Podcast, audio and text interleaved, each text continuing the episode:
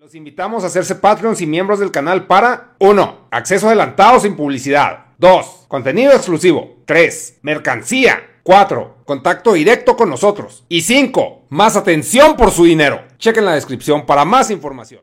Hola chicos, chicas, todos bienvenidos a otro pequeño corte de Hablando con Dharma para el proyecto de Dharma en México, Project Dharma.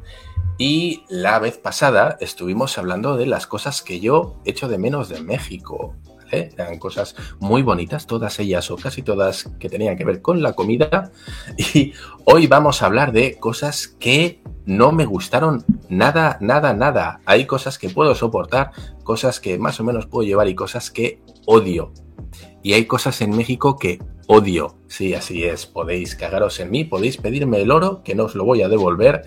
Así que este es mi hueco y aquí me voy a explayar. Ernesto, te toca, te toca escuchar un poquito, aunque ya sé que tú eres medio, medio gringo y, los white chican cuando, cuando criticamos cuando criticamos cosas de México, los white chican dicen, no, no, pero esto no va conmigo, ¿no? pero no haciendo alusión a, tu colega allá en Japón, a fase 2, que le mandamos un saludo a donde quiera que esté. Eh, te vas a aventar un, fase rant de Dharma. Un pequeño, un pequeño fase rant, sí. Y ustedes saben que cuando Dharma viene en fase rant, yo aquí me callo tranquilito, lo escucho y lo dejo que lo dejo que él haga catarsis, así como buen psicólogo. Saco acá mi, mi librito y empiezo así como a tomar notas. De... No, yo estoy, yo estoy seguro de que vas a estar de acuerdo en muchas cosas, eh, porque me entiendo que varias de ellas son cosas que uno ve cuando ha vivido en otras culturas. En tu caso en Estados Unidos, en el mío tanto España como Japón, ¿no? Y, creo que son cosas que un mexicano tal vez no perciba o no en, la medida en la que lo percibimos desde otra cultura, ¿no? Desde luego, la, primera de ellas es, complicado decirlo sin sonar mamón y sin decir, ah, no, pues eh, pinche primer mundista, ¿no? O pinche españolito. Pero es, es la mentalidad. Em, es complicado, ¿eh? ¿eh? porque puede, puede, sonar a falta de respeto. Es la mentalidad eh, tercermundista. La mentalidad tercermundista no se, no se malentienda con, ah, no, pues pinche pobre de mierda, no. La mentalidad tercermundista, me, eh, me refiero, y esto lo escuché además de un chico chileno, me parece que era, que hablaba en un TEDx y hablaba sobre diferentes tipos de pobreza, ¿no? Y hablaba que no solo la pobreza es económica, sino que es pobreza y pobreza mental, pobreza cultural. Eh, gente que, que, vive al día, gente que entiende que, que no sé, que, el beneficio ha de ser ya, no entienden proyectos a futuro, no entienden de ahorrar, no entienden de hacer em, planes para mejorar su vida, es, es gente, o yo noté cierta cultura, en, algunas partes en las que lo importante era el aquí y ahora, una especie de carpe diem, que bueno, pues está muy bien, pero dependiendo de la situación. Entonces, yo sé que los salarios en México pueden ser muy, muy bajos, ¿vale? Muy, muy bajos. Estamos hablando de que puedes tener un salario de 7 mil pesos, que es una auténtica porquería, si es que me preguntan, pero además sumado el bajo salario con la cantidad de horas que se trabaja, porque es que en México se trabaja una cantidad de horas abismal. Abismal, es que ya no son cinco horas a la semana, son seis. Y, esas ocho, horas por jornada se pueden extender hasta los diez. Nadie dice nada. Yo con eso estaba, estaba impresionado. Decía, ¿aquí qué pasa? ¿Que no hay sindicatos o, cómo va esto? ¿no? Pero bueno, en fin, entiendo que hay situaciones en las que, oye, la gente no puede quejarse, ¿no? Entonces, Em, esto va unido también con algo que dije que era, que era bueno y que me gustaba de México, que era esas reuniones con las carnitas asadas, ¿no? Esos eventos en el que te juntas con tus amigos. Claro, ¿qué pasa? Que yo veía como gente que ganaba, no sé, 10 mil pesos, 11 mil pesos, lo primero que hacía era satisfacer sus vicios. Que para, para poner en contexto, 10 mil, 11 mil pesos estamos hablando al mes, ¿verdad? Sí, hablamos al mes. Son, son alrededor de 500 dólares para que, para que tengan una, si no son de México, así pues más o menos una idea, 500 dólares al mes. Sí, algo así. Bueno, en euros algo parecido. Es un poquito menos, unos 10.000 pesos son 400 y pico euros, creo. Depende del cambio, es que fluctúa. Pero, pero es muy, muy, muy poco. Y lo que yo veía y me daba mucha rabia era gente que veías que tenía pocos posibles económicos, que se les ve, además, si sois de México, sabéis a qué me refiero, a qué clase de personas me refiero, a qué estatus económico tienen. Y lo primero que hacen es coger ese dinero e irse a comprarse el, six-pack de cervezas o a comprarse la carnita o a gastárselo en no sé qué mamadas. Y eso a mí me sacaba de quicio. Porque. Porque es gente que a lo mejor. Esto lo he hablado mucho y es que me sabe muy mal. Fíjate, es que me duele hablar de esto porque es algo que me pone muy triste me pone muy triste porque refleja esa pobreza mental de la que hablábamos, ¿no? Es, es gente que a lo mejor su casa se está cayendo a pedazos, que no tiene puerta del baño, sino que tiene una cortina, que está bebiendo en su casa en vasos de reciclados de, no sé, que una vez que se fue al Carl Jr. y le dieron un vaso y esos vasos los lava y los, los reutiliza, es decir, ni siquiera tienen vajilla casi ¿no? Y esa gente está más preocupada de que no le falte cerveza, de que no le falte Coca-Cola, de que no le falten sus tacos, de que no le falte su Kentucky, a hacer un pequeño arreglo en la casa, hacer una pequeña inversión para que su día a día en la casa sea mejor. Prefieren gastarse en lujos momentáneos que en mejorar mínimamente su calidad de vida. Y esto es algo con lo que no puedo comulgar, lo siento, me supera. Era algo que me, me frustraba mucho, porque yo no quería juzgar, porque soy de otra cultura, yo no he vivido eso, no entiendo cómo funciona la cabeza de esa gente, ¿no? Y me, le daba muchísimas vueltas, pensaba mucho, y yo hablaba con, la, con los compañeros mexicanos, les preguntaba, oye, pero ¿por qué pasa esto, no? O sea, ¿cuál es el mecanismo que hace que una persona que no tiene una puerta en el baño eh, lo primero que haga, una puerta que le podía costar, no sé, no sé cuánto cueste una puerta en México, pero no sé, vamos a poner que 300 mm, pesos, me da igual, me lo voy a inventar, 500 pesos, vamos a poner 3.000 pesos, una puerta, 300 pesos me pasa, güey. Estaba pensando en 3.000 y he dicho 300, vamos a poner 3.000 pesos, ¿sí? O 2.000 pesos, ok. Esa gente, en vez de gastarse 2.000 pesos en poner una puerta, lo que hacía era gastarse 2.000, 3.000, 4.000 en la compra y hacer una carnita asada para 20. Y yo decía, cabrón, o sea, una semana sin carnita asada te soluciona la puerta de tu casa. Una semana sin carnita asada te soluciona la pintura de la pared que se te está cayendo a cachos. Una semana sin carnita asada te soluciona dos meses de luz que tienes sin pagar. Y así suma y suma y sigue. ¿Vale? Entonces, cuando veía ese tipo de cosas, gente que, que tiene deudas de internet, que tiene deudas de luz, que tiene deudas de guardería, que tiene deudas de lo que sea. Y lo primero que hacía en cuanto cobraba era decir, me voy a Macallen a comprarme unas zapatillas.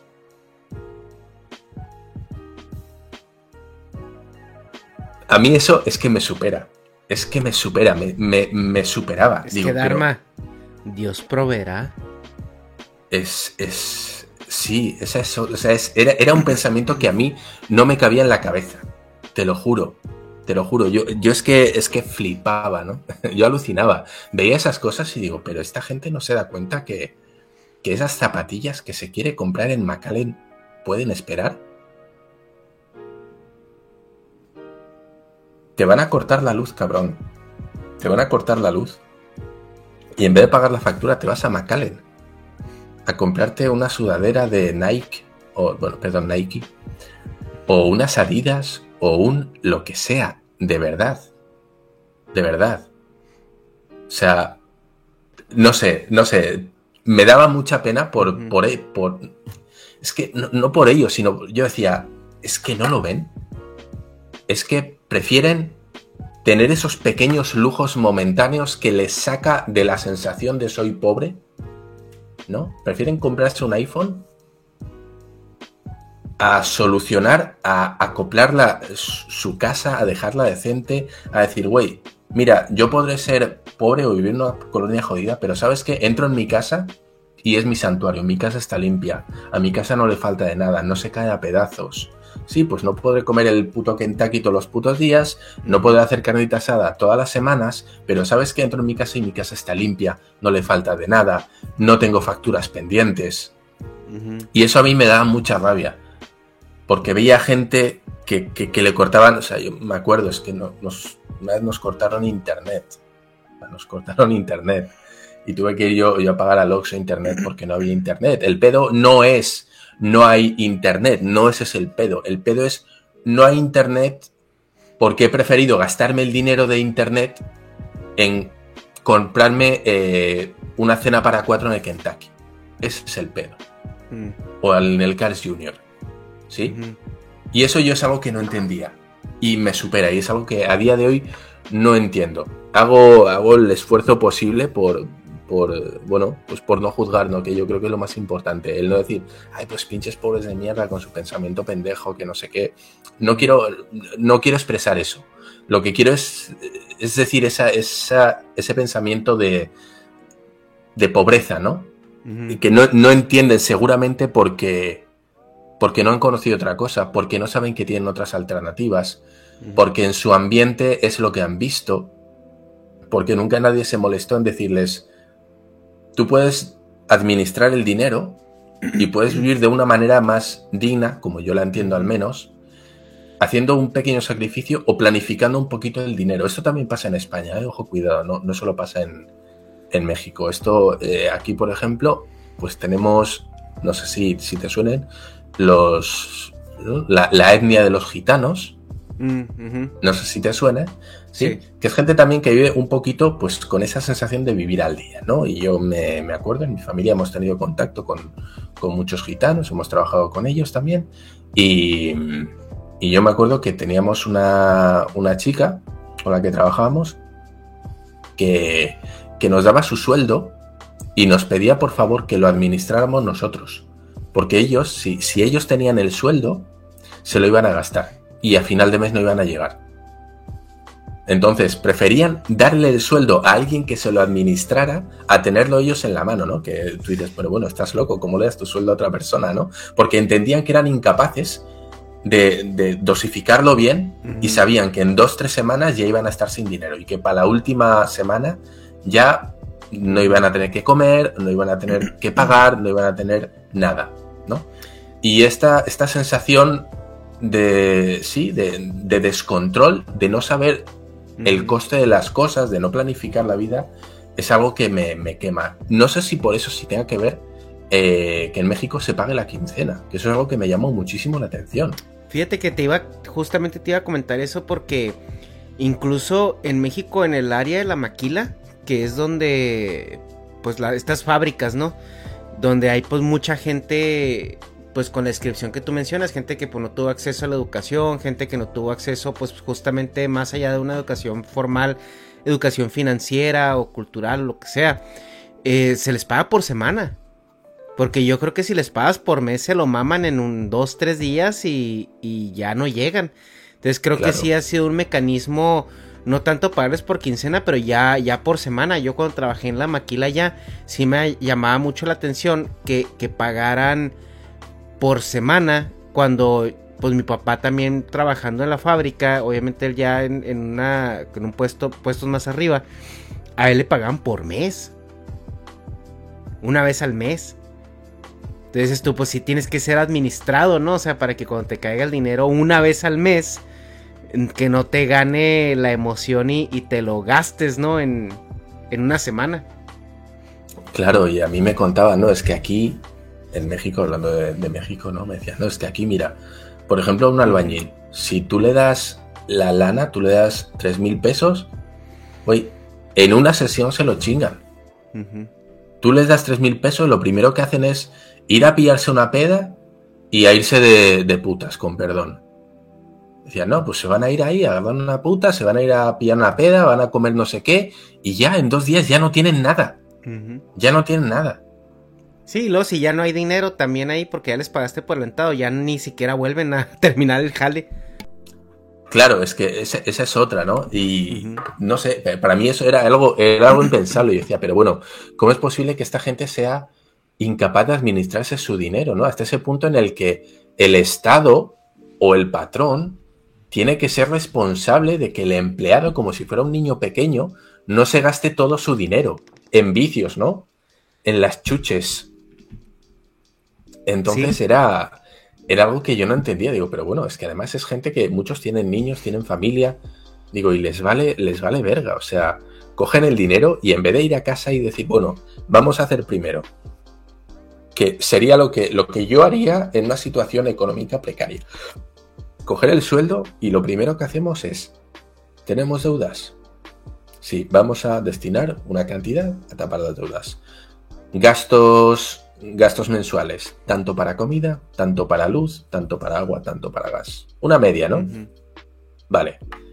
Una vez tenemos distribuido lo que sobra, podemos hacer dos cosas. Ahorramos una pequeña cantidad, que sería lo deseable si es que se puede, o para vicios.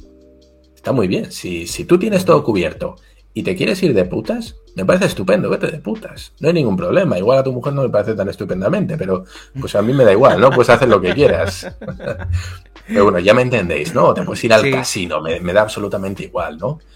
pero tienes que, tener tus, gastos cubiertos. Y aquí, yo, dime, dime, perdona Ernesto. No, sí, te, digo que a mí me parece algo muy generalizado, sobre todo en ese estrato social o socioeconómico que, que mencionas, porque hay cierta como una cultura muy tóxica del aspiracionismo, donde vale más lo que, o sea, tu, tu idea del éxito, que es a lo mejor traer esos tenis nuevos Nike o traer esa sudadera Adidas o, o sea, como, como hacer esta pantalla de que de que estoy bien, ¿no? De que me está yendo bien, que soy clase media, ¿no? Aspiracional.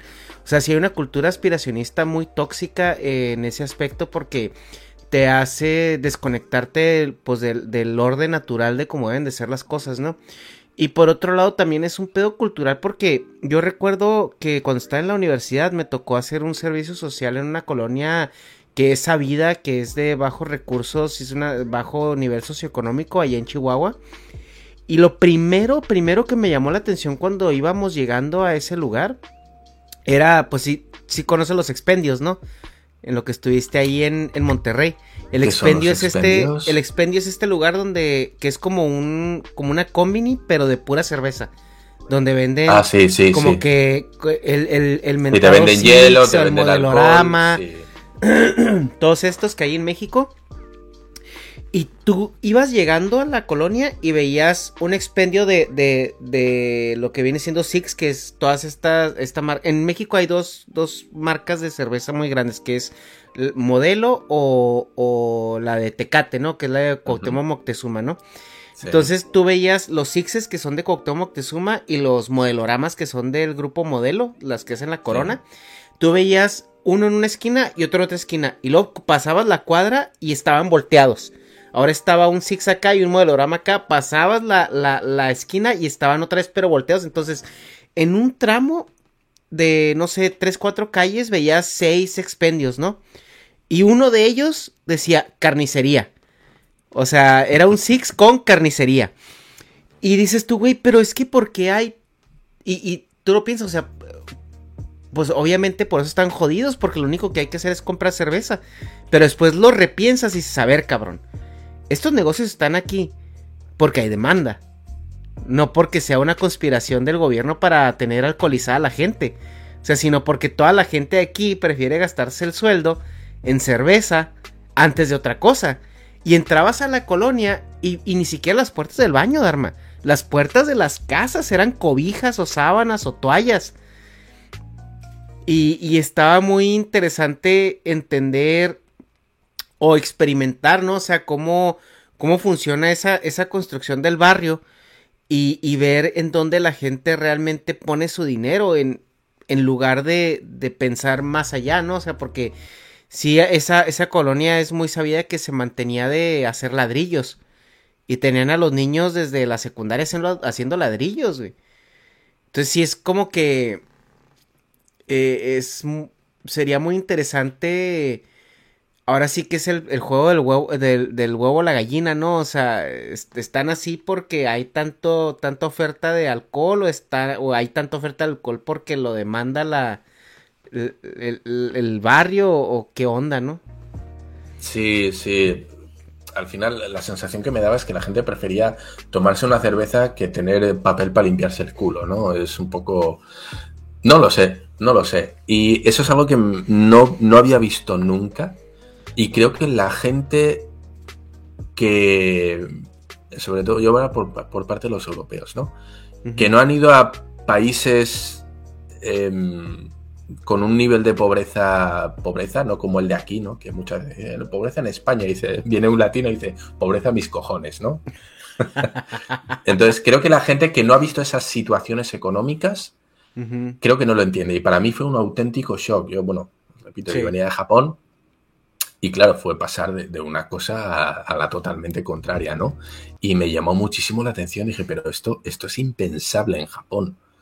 y, en, y en España, o sea, es, se dan productos muy concretos.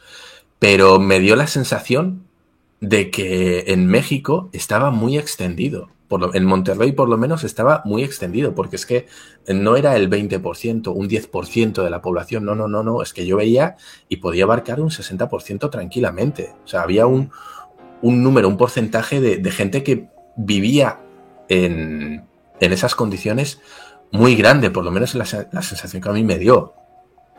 Entonces, no lo sé, no lo sé chocaba totalmente, además, con la percepción que yo tenía de, México y de los mexicanos, porque yo en, Japón cuando conocía, bueno, hay muchos mexicanos que iban, claro, luego me explicaban, sí, es que el mexicano que puede permitirse viajar a Japón, así como en España prácticamente todo el mundo haciendo un pequeño esfuerzo económico, un mínimo esfuerzo, puede viajar a Japón, en México no.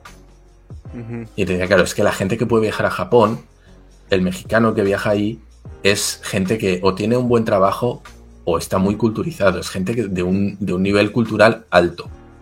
No te va a ir la típica familia, con perdón, prieta, de clase baja, de no sé qué, esos no van a ir, esos ni siquiera van a salir de México y con un poco de suerte se irán a Cancún o a Puerto Vallarta o ya está, como la gran ni siquiera salen de, su colonia. Del estado. O sea, yo sí conocí conocí gente que, que nacía y se moría en, en su barrio.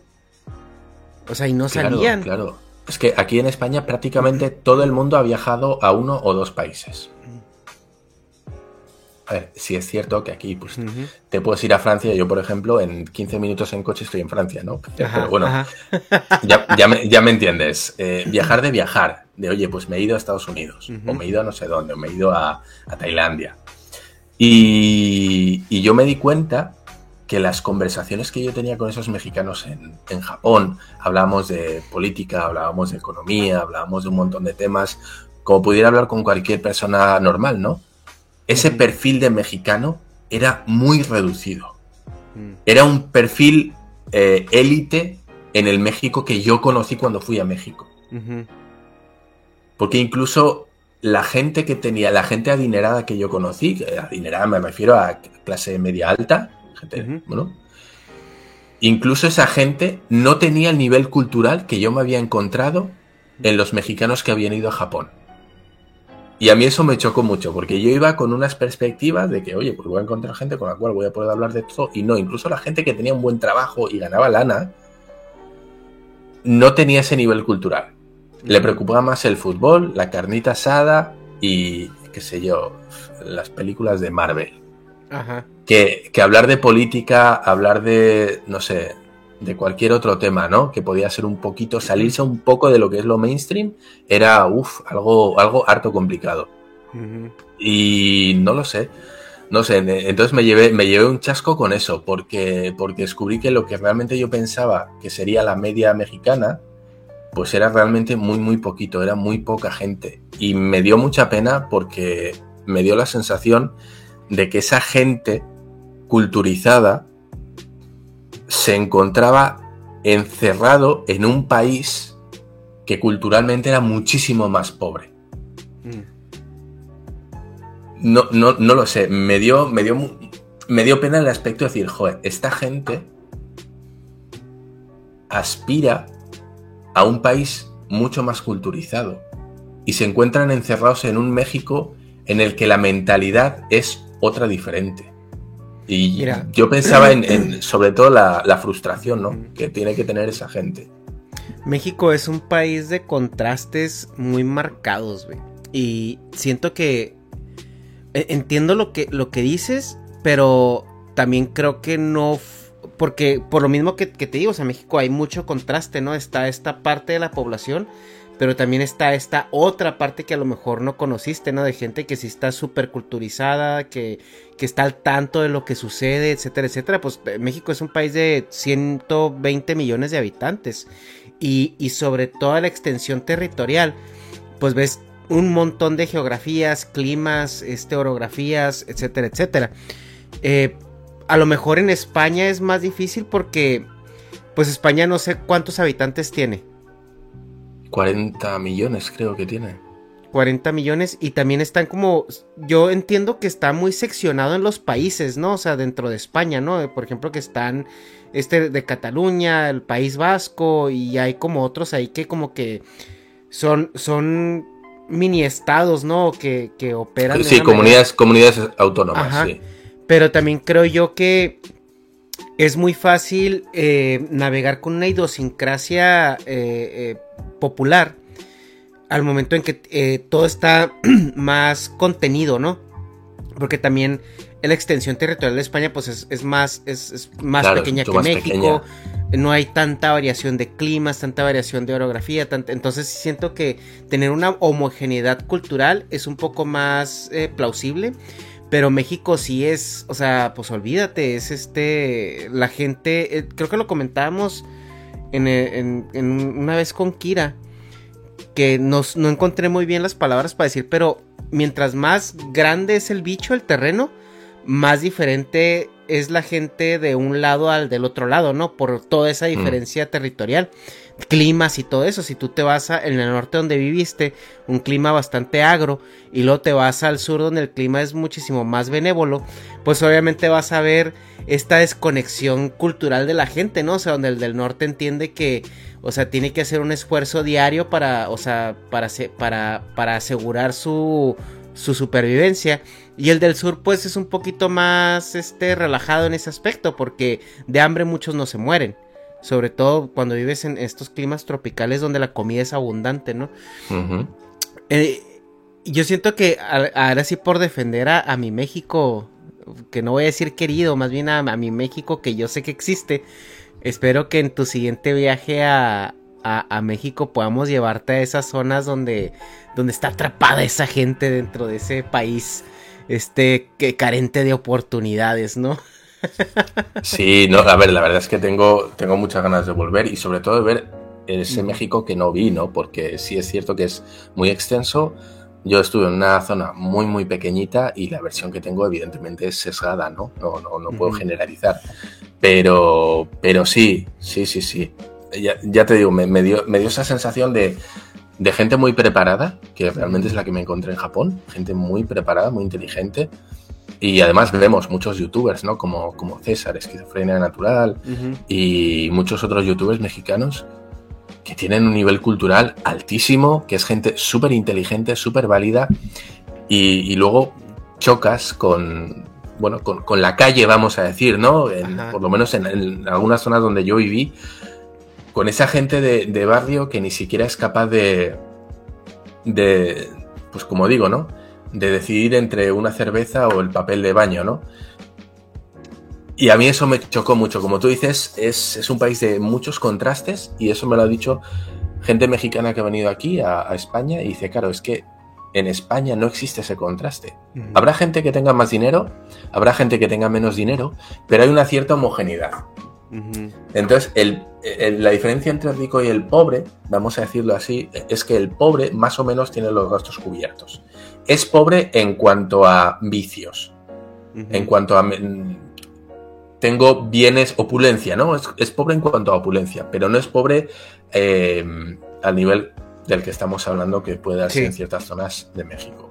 Entonces, bueno, pues eh, el pobre está aquí, la, clase media está aquí, el pobre está aquí, pero es que en México si la clase media está aquí, el pobre está muy abajo y el rico está muy, muy arriba. Bueno, lo rico muy arriba yo creo que eso es en todos los países, ¿no? Pero bueno, la, diferencia es entre la clase media y la clase baja. Te vamos a llevar a San Pedro, güey, la vez que la próxima vez que vayas para que Es que no sé ni... No, no.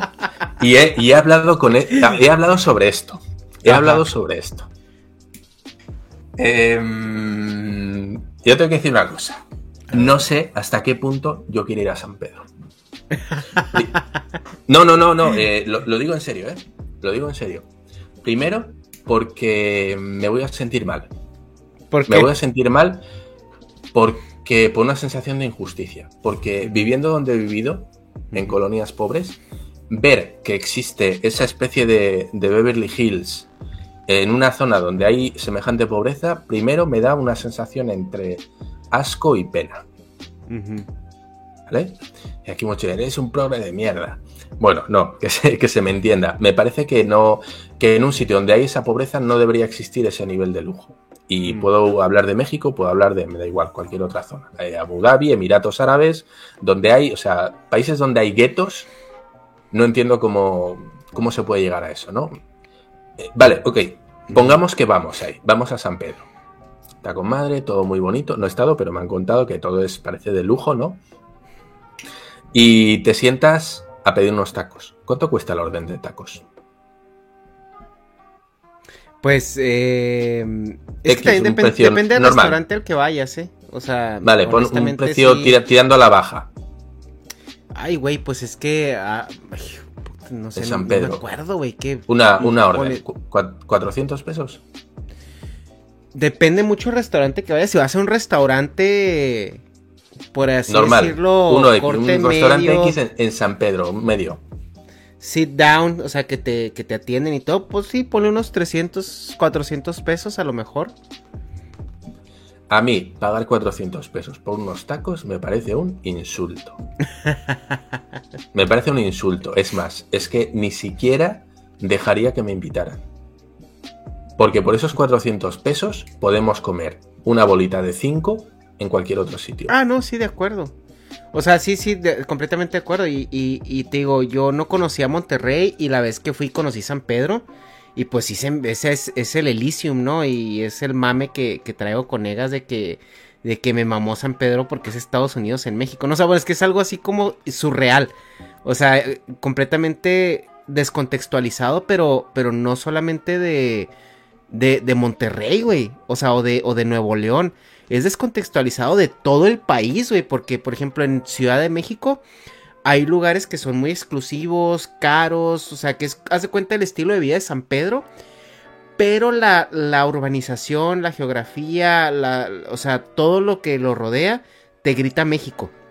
O sea, donde tú te desenvuelves, te grita México. Pero San Pedro es, haz de cuenta que hubieras tú agarrado un pedacito así de, de, de Estados Unidos, lo pones ahí y, y es completamente, o sea, no hay contexto. O sea, no, realmente eh, sí me llevé una sorpresa, o sea, no sé si grata o choqueante o así, pero sí fue como que, ah, entonces ahora ya entiendo por qué la gente que nace, crece, se reproduce y muere aquí no tiene ese, ese contexto de México porque no lo conocen, güey. O sea, ellos, la gente que, que, que nace ahí, se desenvuelve ahí, no tiene necesidad de salir de San Pedro. Entonces lo único para lo que salen es al aeropuerto y a viajar a donde ellos quieren. Entonces sí es como este ad hominem de, blancos privilegiados. Pero realmente es que mucha gente no conoce otra cosa, ¿no? O sea, así como, así como la, persona que tiene puerta de, toalla en su baño. Estos también no conocen que hay ese tipo de gente. Y como desde, desde niños eh, se les mete en la cabeza que o sea, vienen de un, de un contexto privilegiado, pero la cultura norteña es trabaja, trabaja, trabaja y trabaja. Eh, la cultura del que tiene dinero en el norte es que pues tienes que partirte la madre, ¿no? Entonces se crea esta noción tóxica de que el pobre es pobre porque quiere. O sea, porque, oye, pues que puedes trabajar. Y yo, pues sí, güey, pero pues tú ya vienes, ya naciste en cuna de oro, o sea, está bien pelada seguir así nomás, ¿no? Y en el sur, güey, la gente que tiene dinero es como más de influencias. Porque es como más político el pedo. O sea, sobre todo en Ciudad de México. En Ciudad de México eres rico o tienes oportunidades porque conoces a fulanito, conoces a tanito, porque has lamido muchos huevos, ¿no? Y en el norte sí es como esta cultura de que tienes dinero porque lo has trabajado, ¿no? Por así decirlo, por así decirlo. Y es donde entra esta toxicidad, ¿no? De, de, de que el rico menosprecia al pobre porque lo ve como huevón. Y el pobre menosprecia al rico porque lo ve como esta persona, este soberbia, que pues no está conectada con las necesidades de la, de, la, gente de pie. De la plebe, sí. Pero sí. Entonces, yo te digo, yo soy incapaz de aceptar eso. No puedo. No puedo. Pues cuando vayamos, vamos al mercado a comer gorditas, Dharma. Es, pues, encantado, pero es un tema ya moral. Te digo, es que yo me siento mal sabiendo que me estoy comiendo unos tacos de 400 pesos cuando hay gente que eso puede ser el salario de su semana, ¿no? Eh, Pero, por ejemplo, para mí, güey, 400 pesos, pues no es nada. ¿Estás de acuerdo? Sí, sí, no. Yo estoy de acuerdo. Y no tanto porque sea rico, sino porque el, costo de vida donde vivo yo. O sea, me dice que, güey, 20 dólares, pues no es, o sea, la verdad pues no, es, no es la gran cosa, efectivamente. Una cerveza pues afuera en un bar me cuesta 10 dólares, güey. Sí, sí.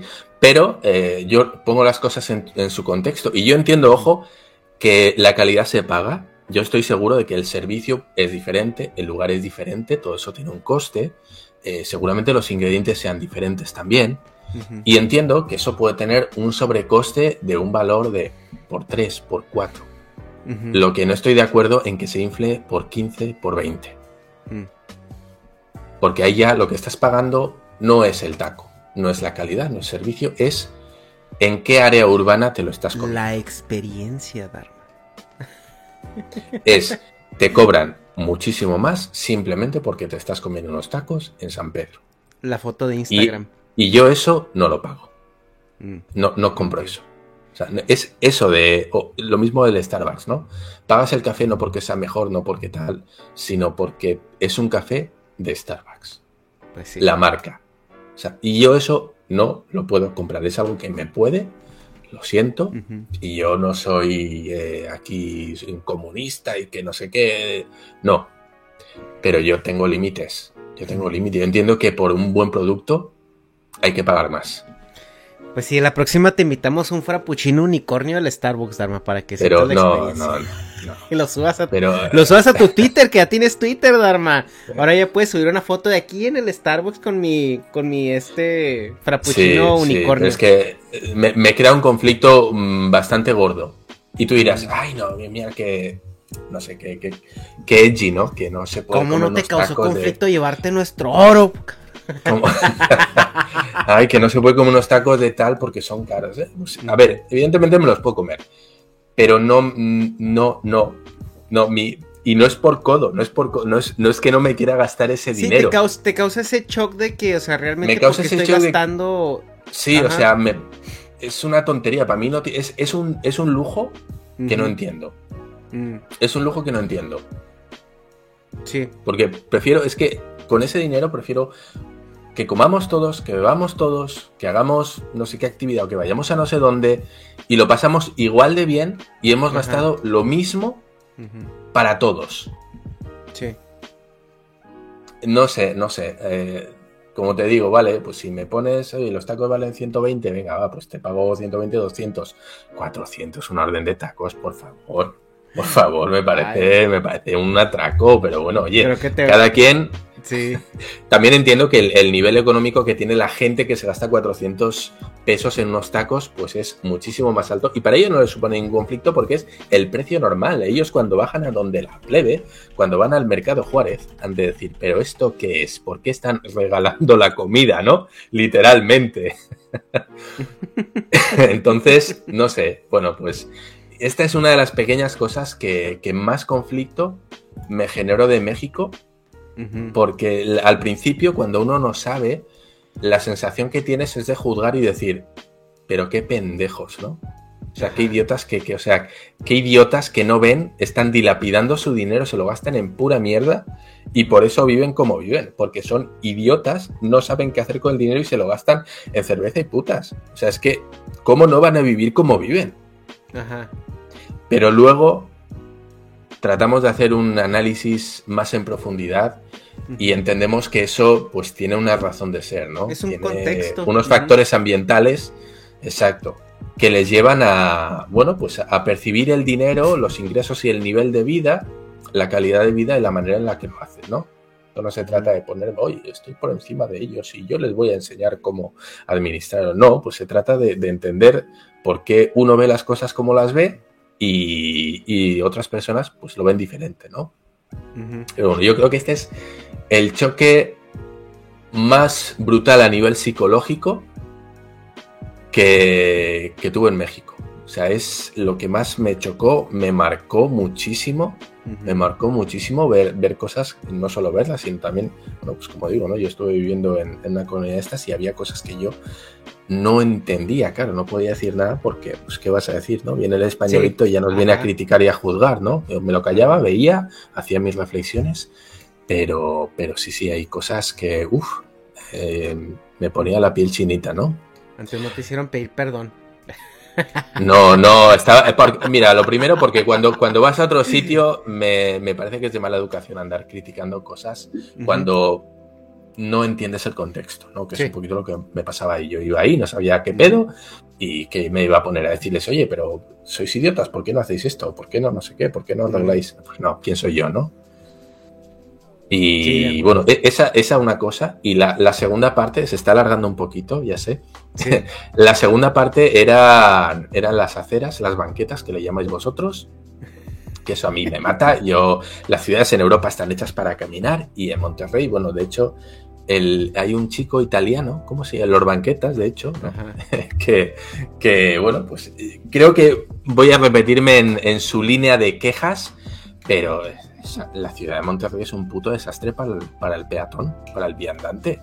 O sea, eso no hay manera de caminar fuera del centro. Yo creo que todo el norte de México, pero también por el mismo clima como que no se te antoja mucho caminar.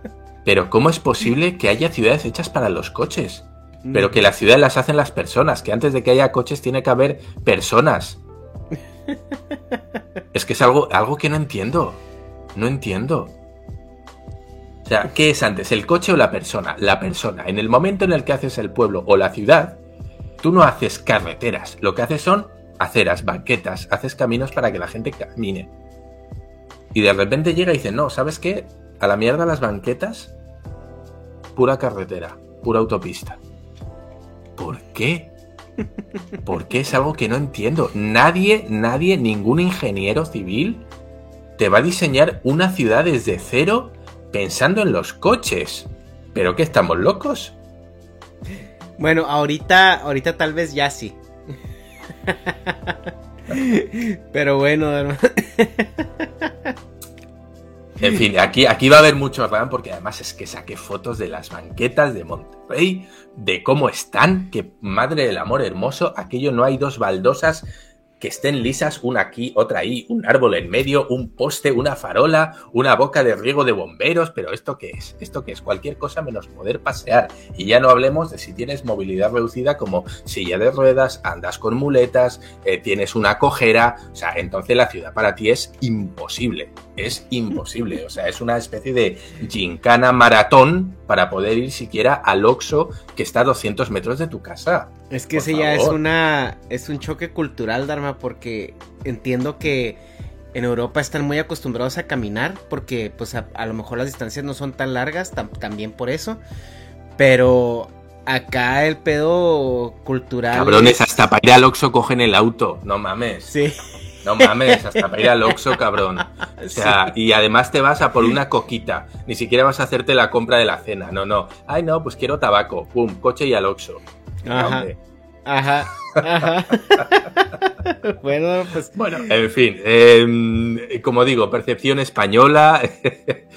otra cultura, otra, otra manera otro de sesgo. Ajá. Sí, otro sesgo y al final es mi punto de vista desde mis experiencias. ¿no? Espero que nadie se haya sentido ofendido de verdad no va con mala intención, como digo, son eh, percepciones, sensaciones que yo tuve en ese choque cultural de un español que además venía de Japón y encontrarse con estas cosas en México. ¿no? Eso, eso fue un poquito lo que más me desagradó, no en cuanto a decir qué puto asco, ¿no? Estos, estos mexicanos, qué cosas hacen, sino a, bueno, como digo, de entenderlo, ¿no? sí, tratar de entender fue para mí un choque muy, muy, muy cabrón.